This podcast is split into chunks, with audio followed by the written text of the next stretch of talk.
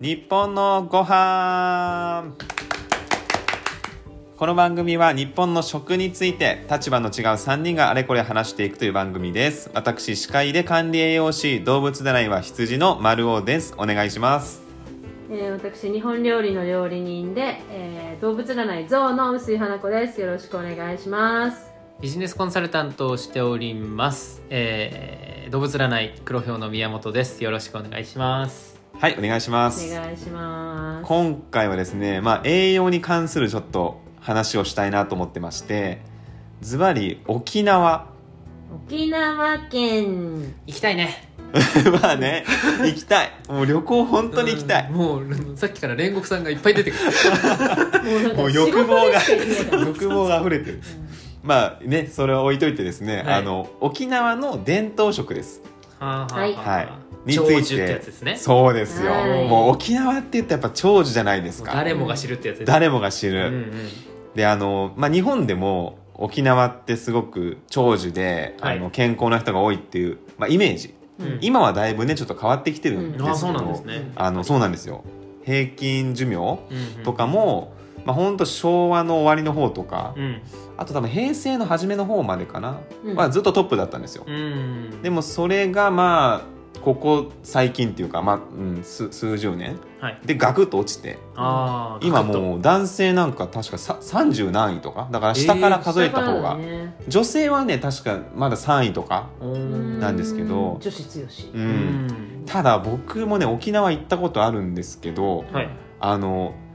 なんかねただ長生きだけじゃないんですようん沖縄の高齢者の方って。まあ元気にみたいなめことちゃくちゃ元気なんですねうんもう本当に90代ってここまで元気なのっていう人がゴロゴロいたりとか、 うんなんかねその90代になってから起業した人とかねもうあったんでですけど、へーもうねバイタリティがもう違うんですよ、なもう何これみたいな、心身ともにってやつですよねそうですね心も若いしうんもちろんその格尺とされてるっていうか、はははまああ、の新しいことにこうトライングするそうですね気そ力もあのるっていう若さ記録もあるっていう感じで、でそうそうその沖縄の長寿って実は世界的にもうん有名なんですよねそうだねんなんか世界でその長寿の人が多い地域はいのことをブルーゾーンあっーて言うらしいんですよよ。あ青い地域みたいな、でちなみにこれなんでブルーなんだろうってし調べたんですけど うん海が綺麗だからいやこれこれめっちゃどうでもいい話なんですよ。あの最初なんかその長寿の研究してた研究者がはい地図の上にマークしたんですって、はいここ長寿だなみたい あなーその時たまたま青ペンだ使ってたマーカーが青かったらしいんですよ。うわー海が綺麗な方がいいじゃないですか もうい いそっち採用しようそこれ面白いと思ってまあまあそれはいいんですけどもねこれブルーゾーンシンプルな人だったんでしょうね そうだよねブルーゾーンって結構でもさあれだよね海沿いに多いのは事実だよねそうあのイタリアのサルディーニャだったかな、うんとあかーなんかあとあれだよねギリシャとかあギリシャも確かにそうですギリねシャとかあとなんだっけコスタリカとかあそうそうそうそうそうそやっうぱみんな海綺麗そうなんか海綺麗なところのイメージなんだよね、なんか具体的に何箇所あるのか分からなかったんですけど調べた限りはなんか6箇所ぐらいしかなくて6箇所7箇所ぐらいでその中の1個が沖縄なんですようんすごいよねだから世界的にもやっぱ研究されてるんですよね、で僕今回ちょっとある論文読みましてうんこれが2014年に発表されたものなんですけどあの沖縄国際大学っていうところうんあとハワイ大学とかうんなんかいくつかの機関が共同で研究してるんですよ。うんでこの沖縄の長寿の秘密みたいな感じでやっぱ食事なんですよね。うんこれ食事が大きいだろうと。その沖縄の伝統食いわゆる伝統食ね今まあ伝統食を食べられるところは沖縄には実際とても減ってるけどね沖う縄なんのですよね伝統食というとそうまずそこじゃないですか、はい一応まあ沖縄もなんていうか今は日本というかね、うんそうですね日ね本まあいろいろ歴史的的な経緯はある、はいありますけどもじゃあ和食との違い、うんうんうん和食との違いいいですねまあ、皆さんもいろんなイメージあると思うんですけど、沖縄の食伝統的なんですよ、うん食生活と和食との違いでも一番はあれですよね火を入れてるものが多いえっ、と沖縄の方が、うんおえ洋食がー少ないんですよ沖縄ってあー基本的に加熱調理っていうのが沖縄料理のなるほどまあ暑い地域だからまあ傷みやすいっもちろんてそうだいうのもあるんですかね、しなんかお刺身とかないのね、確かに、うん、うーんあったかい方の魚あって、ーね、なるほど加熱か、あ火そう入でれたす方が美味しいねですもんね本当だそうそうそうだね、それ確かにそうですねうん、あとはお茶ああ三品茶でしたっけ三品うんう茶んうんうん泡茶じゃなくてうんえ泡茶泡茶泡泡茶茶泡茶って知ります泡茶泡泡茶泡茶って言うんでしたっけそうそうそうそうそう茶筅でおもう茶っなんてかさああーそういうのテレビで見て絶対これ美味しくないだろうなと思っちゃったやつそれ伝統食ですかなんとか茶だよねブクブク茶みたいななんかそうそうブクブク茶みたいブなクブク茶だよねそうそうそうそうああの話だなよんねか聞いたことあるかもしれないうんでもお茶の飲み方が独特やっぱ確かに日本人が確かに独特、うんうんうあんと食材が地域に根ざしてるっていうところはね、うんなあるとほまあど豚肉昆布豚肉あ昆布ね、うんはいはいはいいろいろあると思うんですけ海ど藻豆腐、かいああそうですね全部出ますねうん海藻豆腐うんあとなんだろうでですねあとはもうサーターアンダギーですよねだから多分わかんないですけどサーターアンダギーも最近じゃないですか全然知らないですす伝いま統食せでんはないでしょ いやまあまあまあでもさなんかあのあれだよね沖縄って伝統菓子が独特ではあるよねう琉琉ん球王国だった時のその伝統菓子が独特でなんか、あの中国の、はい中国っぽいよねうんやっぱり影響が、まあ、近いですもんね、うん中国とか東南アジアとか、その影響はあるなと思うけどなるほどなるほどうんえっとですね僕もこれああそうかっていう違いがありまして大きな、うん何かっていうとお米食べてなかったんですよそうだんこれなんですよやばいじゃないですかいやこれすごくてはい沖縄ってそもそも稲が育たなかったんですよねそもううほんと最近までうんだからもう伝統的に米を食べてないんですうん彼らってそうだ何食ってるんですかさつまいもなんですよほー芋食ってるんですようんあーそれどっかの国こもれ芋で長寿って聞いたことあるこれがね芋かと今回調べてそうよだよねこのねさつまいも食ってるんですよ彼らってそうだでももちろんあの冷えとかきびとかの雑穀はあったらしいんですけど、うんでももう要は日本人がお米を食べるように彼らはさつまいもを大量に食べてるんですうーん確かにタピオカドリンクですねまあレキャサバだけどうねん ちょふざけんのソースやめてもらっていい いや 怒られたいやでも本当今は作ってるよ今はね確あかそう今はねねちょっとおは米ありますちょっとあるよねあとまあ入れてますからね、うん、内入地かれらてねるけど、でもあれだよねなんかあの水田の跡がないのって沖縄じゃなかったっけあじゃあ稲も食べてなかったんですねそというか稲がもう育たなかったらしいです、あのまあ小麦とか気候的に小麦はどうかなでも少ないと思います方よがうんでも作りやすいだろうねうがんまあでも圧倒的に芋が主流だったともう完全に芋ですうーん何芋なんでしょう辛いもとかあのーあるよね沖縄独そ特のう芋沖縄ってねめっちゃくちゃ芋の種類があるんですそうよすごいあるんもうそのさつまいももあの紫芋とか、はいはいあとそのなんか白い皮うんうんうのんさつまいもとかもういろんなオレンジのやつとか、うんだからなんて言うんだろうこうお米になんかコシヒカリとか秋田小町とかあるみたいに、うんうんもういっぱい種類が芋あるんですって、いっぱい売ってるもんね市場行くとうんでですねこのさつまいもがかなりポイントなんじゃないかっていうふうにこの論文の中では書かれてたんですようんあのもちろん他にもあるんですよ豆腐をすごく大豆を食べるとうんかあと海藻もやっぱ書かれてたしうんあとゴーヤうん苦売りですうんねとかあとウコンとかうんうんまあ細かい話いっぱいあったんですけど僕一番なんかさつまいもかと思ってまあ、この和食との大きな違いっていう考大きな違え方だと芋がっていうところだですねしなんかさつまいもってそんなすごい健康にいいっていうイメージありますっていう便秘解消のイメージですねまあ繊維質多いですようね、ん繊維質が多くってお腹がいっぱいになるうんうんうんうんダイエットがさつまいもダイエットありますよね焼き芋とかね、あのさつまいもとお米の決定的な違いうんまあ、そもそも穀物と根菜っていう全然ジャンルは違うっていうのはあるんですけど、まあ、栄養成分的に見るとやっぱり両方とも炭水化物じゃないですか糖質っていう,、はいそうですなんですけどお米ってやっぱり精米するんですようんうんあこれなんです栄よ養価さつまいもってそのまま食いますよねうんまあ皮むくぐらいですねそう皮むくぐらいあーだからやっぱ血糖値の上がり方が全然違うらしいんですねうーんだからお米もまあ玄米とかそういう状態で食べたら、まあ、血糖値も上がりづらいとかっていうのはあるんですがまあ言ってももう最近っていうかあのもう数百年ですかねやっぱ白米で食べるのが主流になっていてうんもう生成して食べるのが普通になっちゃってるでも沖縄の人っていうのはなるほさどつまいもを食べるのでもう生成しようがないんですようんそのまま食べるだからその血糖値が上がりづらいんですよね GI 値とか GL 値っていうのがあるんですけどなるほど急激な血糖値増加がないないっていうのとあと意外にいろんな栄養が豊富っていうのがあって、う、うんんそうだよねなんかさつまいもってさそういう意味ではそのじゃがいもとかに比べて豊富な栄養価なんだよね、あだと思いますうんね、なんかビタミンとかそうもビタミンとかあるよね抗酸化系のビタミン A、うん C、E これ全部多いんですようんなるほどであとはそのあの抗酸化成分っていう、うんいわゆるそのポリフェノールだったりあのアントシアニンとアンかトシアニンねああいうやつですね、それまあフィトファイトケミカルっうてん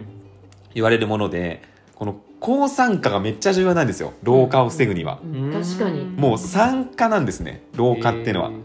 だからいかにこの活性酸素を除去していくかってめちゃくちゃ重要なんです長寿の上でうんうん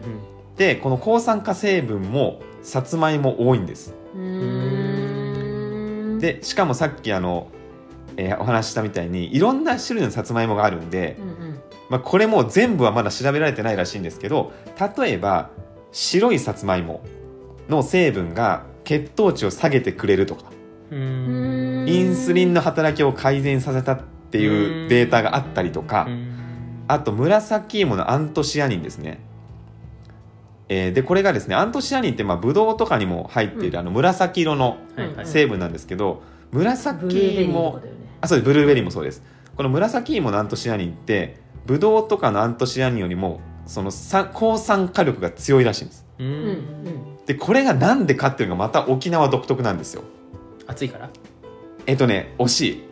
日照時間が長いか紫外線が強いからですらなるほどつまりその植物、まあ、野菜とかに入ってるファイトケミカケルっミてカいうルのはが頑張ってんだそうね頑張って自分の身を守るために作るものなんでうん紫外線が強いってことはそれだけ作られるファイトケミカルも増えるううんんでそういった気候的な条件も関係してるんですよなるほどね恵まれてるんですねこの辺がで確かにささつまいもの電波ってさ中国から最初に琉球に入ってんだよねうーん南からこそううそうで琉球か来てるんらですねあの種子島に入って種子島からあの島津さんがさつまいも持ってってさつまいもに変えちゃったんでしょ名前を、うん なるほど ねうんあんまなんか今ちょっと軽くディスりましたねそチクチクいきますね支配権ですからあの沖縄までう そうそうそういやまあまあ島津はあのすごいあのね島津さんはとてもあのお商売のうまい方だったかうら、んまあ、そういうところではねさつまいもって名前つけたことであの広めを見たならいいですけどねうーんすごいですね今まで残ってますもんねこそううずそうっそとうそうねへえ面白いねいやーこれ面白かったなんかさつまいもってやっぱすごいなと思っていやでも確かに紫芋ってさすっごいね圧倒的にさつまいもの中でも今注目されてるうん食べ物だから、うんどこ行っても紫やん、うーんいいよ大好きだよ紫も好き、うんでもあの紫色バーン出されると一瞬これは食欲減退食の要素を含んでるんじゃないだろうかって思 まあったりもうもするわ完食けでだすからね確完かにね食はそういうもんですよねって思ったりするのでなんかあのもうちょっとなんかソフトクリームは紫芋ソフトじゃなくてもいいと思うので紫芋は紫芋として食べる方法を見つけてほしいなとは私は思いますけどね料理の人は確かにね紫芋の加工品よく見ますね、うんそう言わでれるもわ過酷にしなくていいじゃん 江ノ島にありますね結構美味しいです、いやでもいろ紫んな芋と自ころに体は美味しいしう、なんだっけな沖縄で紫芋とかそのお菓子あるよね昔からのあーうまいねあれあの紫芋タル トじゃないよじゃないじゃない伝統って言いました今で伝統なんかのね芋をすりつぶしたのにもち粉かなんかを入れたおまんじゅうみたいのがあるの結構伝統食なんですよこれ食べたかなカタカナになっちゃってる食べたかなんなだっそけなれなんとかなんかラフテーとかと同じやつ扱いで、ムーチーだあー食べたそれムーチーだ美味しムいーチーとかもあれ芋だもんねはいはいはいはいそうそうムーチーっていう芋があってあれもなんか、私はそのさつまいものカラーの黄色を想像してたら出されたのが紫芋であ紫でもありなんだと思ったうぐらいで、ーんあれなんかこうくるんであって食べるよねまあアントシアニン的にもね多いんでしょうけどそうだねちなみにあの沖縄みたいな日照時間というかその紫外線の強いところで育ったうん紫芋じゃないと、うんダメなんですかダメというダかメではないけどもあのあの芋に限らずやっぱ紫外線が強いところの野菜は基本的に抗酸化成分が、うん色が濃くなるとはよく聞きますあそうですそうですそうでうすん長野とかも結局日照時間めちゃくちゃ長いんですようんだからこう野菜が美味しいとかりんごが美味しいとか聞くんですけど関係してると思いますね、でもそうすると結局野菜が自分たちがその紫外線に耐えるようそにう守ろうと守ろう守ろうとして力作をるんです蓄えていくんだようねんだからよくあの一時期ファイトケミカルスープってめっちゃ流行はっいてはいはたいんですはけいどはだい、うからんそれをねいわゆるちゃんと日を浴びてない野菜で作ってるのはちょっとあの無知の極みだなってずっと思ってうんまうすんわあそれは難しいな素材選びがねそう素材ファイトケミカルっていうことにフォーカスするのであれば、うんきちんと紫外線を浴びた野菜を使わないと、うんその効果っていうのは取れないまあ、ちょっともったいいないですねそうしか書もいて確かないでにすからね超加熱しちゃいけないんだよそねれは書いてないですねファイトケミカルってね、うんあの要は緩い火でずっと出していかないとそのスープにはその成分が残っていかないかでらもうん僕さつまいも毎日食べるんですけどうん意外とあの僕味噌汁にさつまいも入れるの好あきそうだであーその話したであの水から芋を入れないと甘くならないんではいはいはいはいゆっくり火を入れるんですけどそれもまあ良かったんですよねじゃそうそうそう、まあそうですね その毎日味的にも良かったし 味的にも良かった栄養的にも良かった、えー、と沖縄県産のさつまいもに変え変えてゆっくりと煮出していった味噌汁っていうの最高あだと最思う高かうんよしよしよしよしじゃああと沖縄県産に変えるだけだ けど売ってねえけどなって売ってない話ね多分入ってこないよなかなねか入ってくるもう海越えないといけないから高いよあと物産館とかがね あーよくある感じのねそれでいいんじゃないでも海藻もよく食べるしね、海藻もね、うんそうそうそうそうあとね調べてて面白かったのがあのさっきもちょっと話ありましたけど沖縄っていうとやっぱ豚肉うんうんあのなんだっけ鳴き声以外は全部食べる全部食べるみたいなってイメージ強いじゃないですか、うんはいでも歴史的に調べてみると、うんなんかほぼベジタリアンだったらしいんですよ、ううーんまあ、もちろん肉も魚も食べるけどやっぱ大豆なんですよね、うんもう大豆はほぼ毎食食べるものだったらしいですうんでじゃあ豚は何なのっていうともうお正月のお祭りで屠殺しますそれをありがたくもうなんていうかだから1年に1頭うんのペースでしか食べてなかったそう一年にです、一頭はい、要はそのお正月のお祭りで屠殺した分だけうんだから全部食べるんだねそうですうん、屠殺してるから全てまあ昔は全部そうだけど余すことなく食べるってういんううね、んヤギも食べるじゃんあヤギもそうですねうんうん食べないのと同じレベルじゃないですか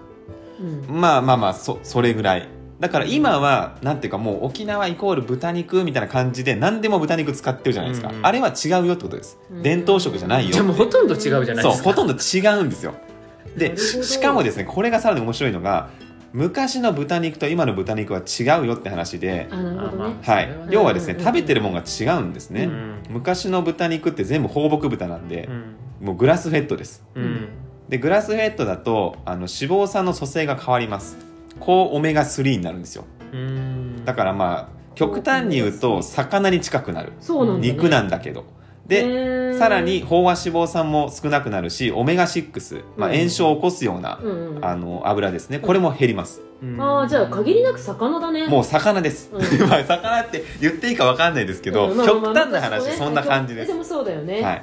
だからそのうん今の豚肉ともそもそも油の組成が違うんですよ、ちょっと話は変わりますけど以前やったあの GPA なんかもうそっちに近かったりするんですかそうですね、うんそうですそうですあーはいジビエもそっちに近いと思います、ううんんそうだよね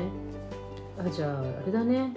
そうやって結局はさ魚まあ魚もそうだけど基本的にはやっぱりさオメガ6とかそれを取ってなくて抗酸化作用の強いものばっかり食べてたらうん体は錆びないから長生きするっていう結論ってことだよね、ううんんいやこれやっぱね食の要素かなり大きいとまあ食ですよね、食思います、ただ残念だけど今の沖縄にはそれがないとうーんだからこれからどうなるかですね方々いきそうですねどうだろうねうんだって肉今好きだしね彼らそう沖縄で100歳超えてる方ってこういう食事を子供の頃してるってことじゃないですか、うんうんうんでもねその最近生まれ育った人っていうの はもう完全に要はアメリカンなところからスタートしてるんで、まあもう40 50いや60ぐらいから下はみんなそうそうです大丈夫なのかっていうのが大丈夫ではないから男性の寿命が下がってるんでしょうそうそうねそうで すね、そうだね、うん、そこが心配、そう実際沖縄に行ってさじゃあそういうさ今まで普段食べてたもの食べられるところって探すのすごく難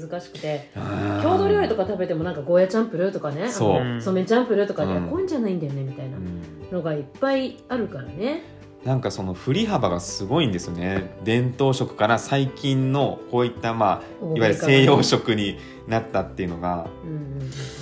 うんやっぱり米軍の基地ができてお金が落ちたんでね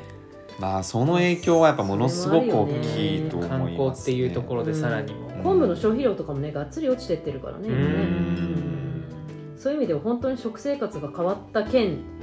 ナンバーワンぐらい変化してるかもしれないねうん戦後の変化でそうですね、うんもう本当に極端にねうんあそうあともう一個だけ面白かったのがあのブルーゾーンって他にもあるってうん言ったじゃないですか、じゃあ他のブルーゾーンの地域の食事うんと似てるのかと、うんうん要は例えばじゃああの有名なのが地中海式うん食生活ですよね、うんあの有名なね、まあ、そこにも結構ブルーゾーンありますと、はいで沖縄もブルーゾーンですとはいその食事を比べた時にうん共通点もあるんですもちろん、うんうんあるんですけど全然違うことがあっでて、すよねはいあの栄養バランスうんその地中海しえー地中海式食生活ってカカロリー摂取のうちの42%が油なんですね、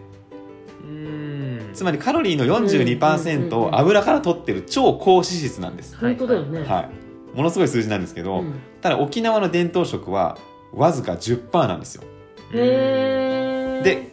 何が違うかっていうと要は沖縄の伝統食は高糖質うん低脂質なんですうん糖質いっぱい、うん脂質少ない、うんでも地中海式食生活って低糖質、うん高脂質なんですよ、うん真逆なんですよこれがうんこれが面白い果たしてじゃあ糖質は多い方がいいのか少ない方がいいのかっていうのはもう極端に違うんですここがそうだねはいまあ私はあの糖質制限しないはいはい反対派なんで、 あのなんまあ、糖質を食べてても健康でいら長寿でいられるっていうことが証明されてることはなんかいいことだと思うけど、ううんんあとはだから人間にもよるんじゃないそうこそでれもんその要素もあるかもしれないそでうすそうもとねもと持ってる遺伝的な人間の要素っていうのはもちろんあると思うから、うんただじゃあ私自身の食生活を見るとどうかって言われたら割と私は高糖質低脂質だねうーんではあると思う、まあ沖縄だけじゃなくて日本の伝統食もそうですからねそうそうそう日本自体の食事和食ばっか食べてるとそうなってしまうというそかうそうそうそうそうそう今の聞くと両方とも極端じゃないですか極端です、うん極端な方がいいってことですかいやわかんないわかんないそれなはじゃあだ3だから人でやってみるか やだ全部生活を変えてみやだてよあの高脂質やだよ えじゃあ美穂さんとりあえず砂糖糖制限さえなければ俺なんとかあ砂糖は両方とも少ないんでダメほでど少ないかすら砂ね糖とか塩分はやっぱダメですようんそこは共通してるん洋ですよ菓子と和菓子がないと生きていけないですやっぱね共通点はあるんですあの地中海式食生活は油確かに多いけど飽和脂肪酸少ないそとうか、だよねうんそうだよねやっぱね共通点はあるんですよね、うん地中海も魚結構来ますからねあそうですそうですそうそうだよでねす、ううんん、ただオリーブオイルはドバドバかけるそうオリーブオイルがめっちゃ多いんですよ、めっちゃ多いうんでよく地中海式の食事にしましょうみたいなのが一時流行ったけど、うんいやこんなにオリーブオイルなの早見もこみちばりには使えないって思うもこみち先生そんなかけてなくないですいかやいやいやいやいやかけてるかけてるかけてる見て見ていやいやもうあの油ってねちゃんとカロリーあるんだよって本当に言いたいカロリーはあるんだよって思うからある意味だからなんかベジタリアンみたいなのがその油っていうもので補ってるみたいなイメージなんですかねえっと地中海式ですか、そうでいうもわけ魚もでも食なべいるようん、魚もあの乳製品も肉も食べるんですあけそど、こチーズもねただバランスがやっぱりちゃんと野菜果物が多かったりとか、うんまあ特にヨーロッパのがフルーツは食べますね、うんあの日本とかよりも、うんあの海外と一番違うのは日本も野菜食べる人いっぱい増えてきたりとかするんですけど、圧倒的にフルーツがそう少ないそうそうそうそう、うんそうだねそれは感じましたねうん口がしてからうん多分日本で10本の指に入るぐらい食べるけどねそんな食べますめっちゃ食べますねねうちへえはあの果物王国ですねそうですか我があんまそのイメージなかったですけど本当にうちは常にある果物がうーんいちごがいっぱいありますうちはあーいちごねいちごとみかんあいちごとみか今んの時期あ時期的にね、まあ、リンゴそうですねもうちょっとするとりんごうんとかいろいろ食べるけどまあでも沖縄もさあれだよね長寿の理由っていろいろな人が書いてて伝統食とかうんうんうんうん研究してる人がいっぱいいるけど、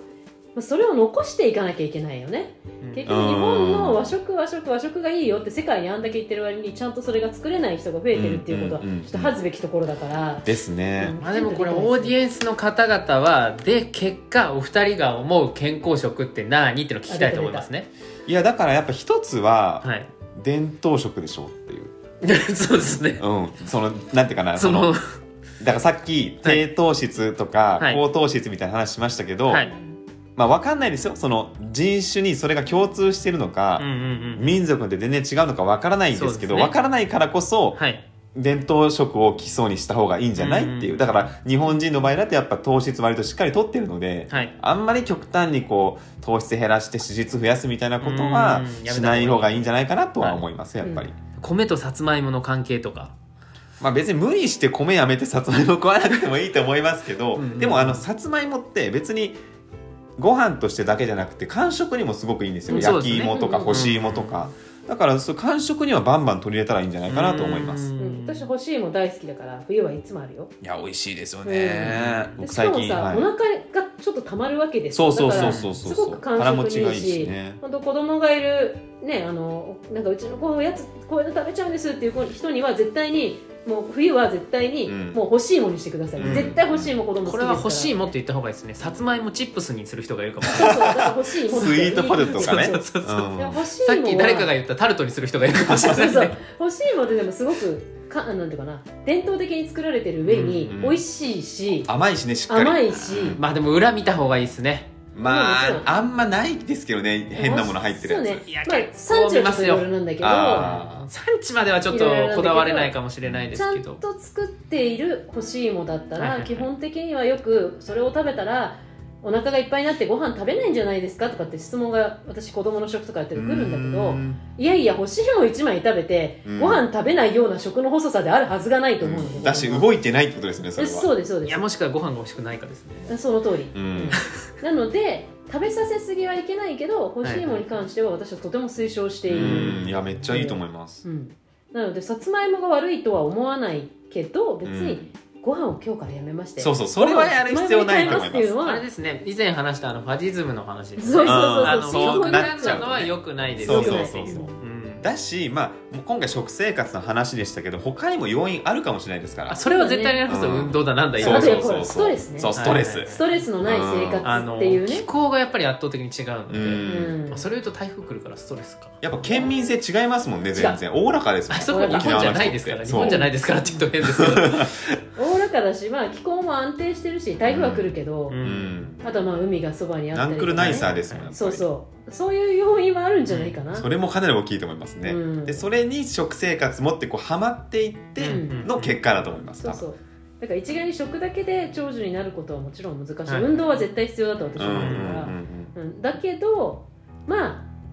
やっぱりその自分が生まれ育った地域の郷土食とかね日本の伝統食をうんきちんと食べてる方が長寿になるっていうのは間違いない健康で長寿になる、うんうんそうそうそう、まあその中で言ったらやっぱ大豆っていうものと、大豆ですね大豆ねあとやっぱしっかり野菜を食べる、はいうんうんで、まあ、魚もいいし、あと赤身肉は食べ過ぎない食べ過ぎね特に今のね肉はさっき言ったみたいに脂肪酸の組成があんまりよろしくないので、はい、うん、なるべく控える、機械うん、っていうところですかねまあそれだけじゃないあとは健康に運動を適度にして睡眠をとってストレスのない生活をすればうんみんな健康で長生きなんだけど、まあ生活できるかと思ってる人がいるかもしれないですそうだねよねまあだから全部コピーしなくていいですからねなんか1個だけでもそはいっかじゃあちょっとあ今日夜肉にしようと思ったけど納豆にするかでいいんですよ、うそん、うあのそっかならんでねか考えて行動してある程度結果が出ると、うんそれがあの精神衛生上も良かったりとかするので、うんこれあれだねそしたらあのもうどうしようもなく私たちは長寿になれなそうな食事をしているので助けてくださいって人がいたら有料で3人で助けますこ あのこれは強運ザッ力プスタなイルですねれはね協これ力何何ザッップですかこれはプもうもうもうマルザップだよだって栄養面のフォローから心理的なフォローから調理のフォロいーやまでこれ最全部整うん強だよ最強ですねもうあれですよもうあの限定一組モニター価格ですよ本当にいやこれはねね相当人生変わると思います人生変わいりやますよあマルザッのプー、ですごい変わりま すよ本当にいやあのその3名フォローはとても大事ですねはい。まあ、す何の話だっけ沖縄の朝食だよ。沖縄ご朝めん、食もう私、本当あの、いやいやいやい脱や線するのが得意なさつまいも人の間です。えーそう僕が一番驚いたのはさつまいもかっていうところ、うん改めてなんかねさつまいもの評価が僕の中でかなり上がったっていうかシンプルに美味しいんですよねうんあの甘みはやっぱすごいですね、うん自然であの甘みでそうそうそう確かにうね。んおやつにもなるし食事にもなるし、うんすごくねやっぱ優秀だなと思いましたねはいはいじゃあ何か参考になっていれば幸いですはい。はい、ということで以上でございますありがとうございましたありがとうございました。